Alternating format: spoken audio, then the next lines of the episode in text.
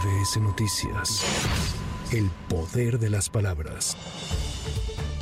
Estados Unidos debe dejar de mandar armas a México para reducir la violencia, afirmó el ex canciller Marcelo Ebrard de visita por Aguascalientes, donde se refirió al tema de seguridad y su plan Ángel. El aspirante a la candidatura presidencial fue cuestionado respecto a si tiene plan B para cumplir sus aspiraciones y dio a entender que no lo necesita, pero espera que sus competidores lo tengan. Que dejen de mandar armas, eso es muy simple. Que pongan un arco detector de metales en cada paso de Estados Unidos a México y que impidan que pasen armas. Sería una ayuda inmensa que agradeceríamos de todo corazón.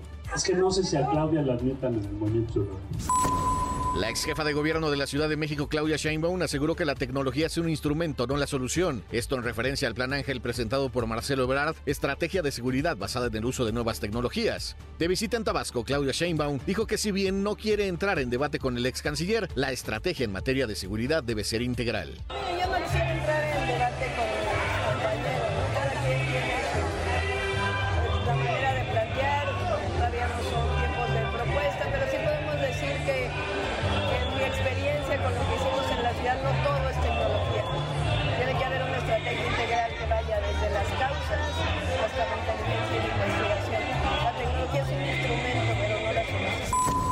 Desde Baja California, Gerardo Fernández Noroña aseguró que la reacción del presidente Andrés Manuel López Obrador al gasto de algunos aspirantes fue la adecuada. El legislador con licencia advirtió que esas prácticas deben parar porque ponen en riesgo al proyecto y al movimiento. Es una locura lo que algunos de ellos han gastado. Muy bien la declaración de ayer del compañero presidente, pero me parece hay continúa que debe decirse cuánto se ha invertido y de dónde salieron esos recursos, porque ahí hay compromisos, hay compromisos económicos y políticos que ponen en riesgo al proyecto y al movimiento desde mi punto de vista. Y ayer el compañero presidente dijo en esencia lo mismo. Dije, tengan para que aprendan, cabrones.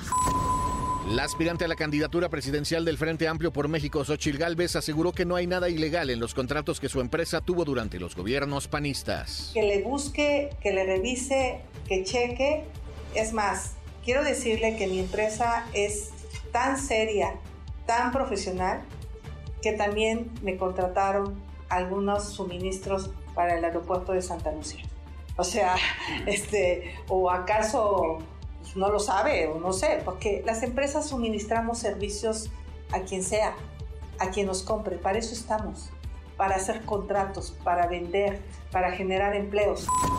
La Suprema Corte de Justicia de la Nación resolvió que las aerolíneas comerciales deben indemnizar a los pasajeros a quienes se les niegue el abordaje por la sobreventa de los vuelos, incluso si los compensan con alojamiento, alimento y transporte.